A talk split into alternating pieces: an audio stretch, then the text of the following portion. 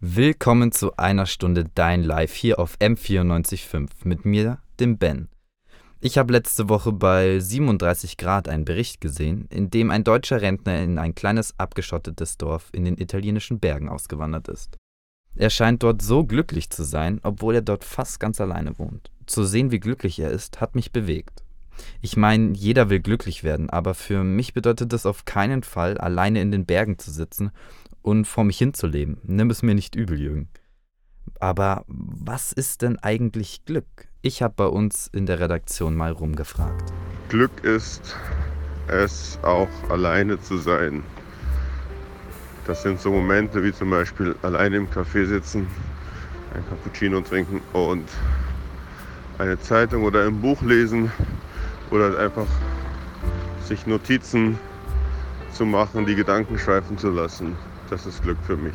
Ich persönlich glaube, dass Glück etwas sehr, sehr kurzfristiges ist. Ein kurzer Dopaminanstieg, wenn man so möchte.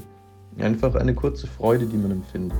Glück ist für mich etwas, was jeden Tag kommen und gehen kann. Glück ist nichts, was wir in der Zukunft ähm, irgendwann erreichen, sondern was wir jeden Tag mehr oder weniger haben und was total von der Situation abhängt und was wir genießen sollten, wenn es da ist. Glück ist die Abwesenheit von Zwang.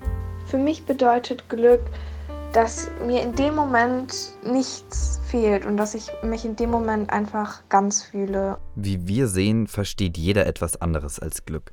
Aber woher weiß ich dann, was mich glücklich macht? Also wie kann ich glücklich werden? Gibt es da vielleicht Ratgeber? Wie genau funktioniert glücklich sein? Und spielt Geld eine Rolle?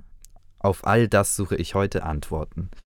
Glücklich sein, das will jeder. Aber was genau ist das eigentlich und wie wird es definiert? Fangen wir von vorne an. Laut Sonja Lubomirski, einer amerikanischen Psychologieprofessorin, sind 50% von unserem Glück genetisch veranlagt. 10% sind äußere Umstände, also zum Beispiel Reichtum, Schönheit, Gesundheit, und nur 40% unseres Glücks können wir selber beeinflussen. Als ich das gehört habe, war ich geschockt. Ich kann nur 40% selber beeinflussen, aber dazu später mehr. Fangen wir mit dem größten Teil an, den 50%, die von Geburt an vorbestimmt sind. Diese 50% sind chemische Abläufe, bei denen wir uns belohnen, um glücklich zu sein. Was da hilft, ist Essen. Chips, Schokolade, alle Leckereien sind hier Schlüsselwörter. Natürlich aber auch Musik oder ein spannendes Buch.